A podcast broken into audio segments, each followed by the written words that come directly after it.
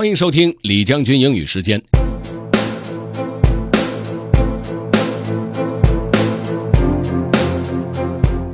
今天和大家推荐的内容是关于如何把自己的缺点转换成让自己前进的动力，来自于 Steve Pavlina。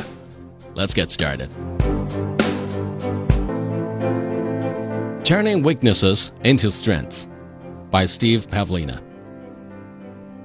Some of my most rewarding personal growth explorations have involved turning weaknesses into strengths.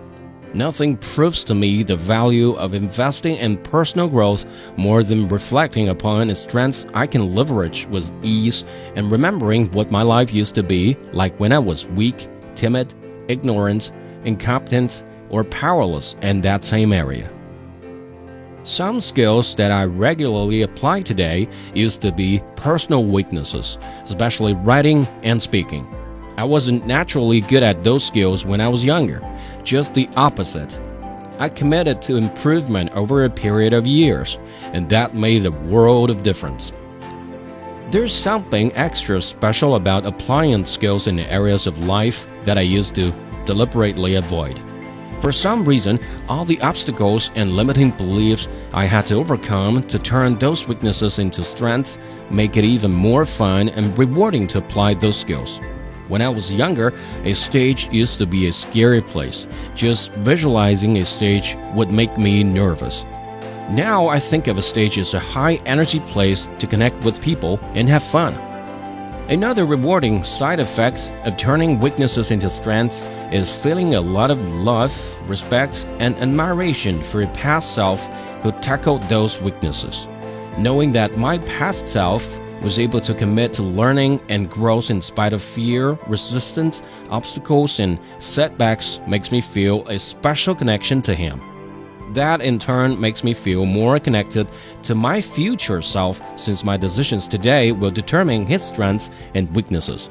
I get to decide which weaknesses he'll inherit from me and which strengths he'll be gifted with. Someday, my future self will reflect upon his memories of who I am now, and I want him to remember me with fondness and appreciation. I want him to feel grateful for all the effort I invested into making his life better. I want him to remember how intensively I cared. That's how I often feel about my past self, and it's a beautiful feeling. I want to continue weaving that feeling of gratitude and connection throughout the tapestry of my life. 把现在的自己和过去的自己以及未来的自己作为一个单独的个体进行对话，这是一个非常独特的方式。我们的生活总是在发生着不停的变化，那未来的自己会怎么样，决定于现在的自己做了些什么。OK，如果您想回听本期节目内容，可以关注重庆之声的微信公众号“重庆之声”，点击品牌进入李将军英语时间就可以了。另外呢，也可以在喜马拉雅 FM 上面搜索李将军，就可以找着我了。OK，that's all for today. Thanks for listening. This is General Lee 李将军，下期节目见。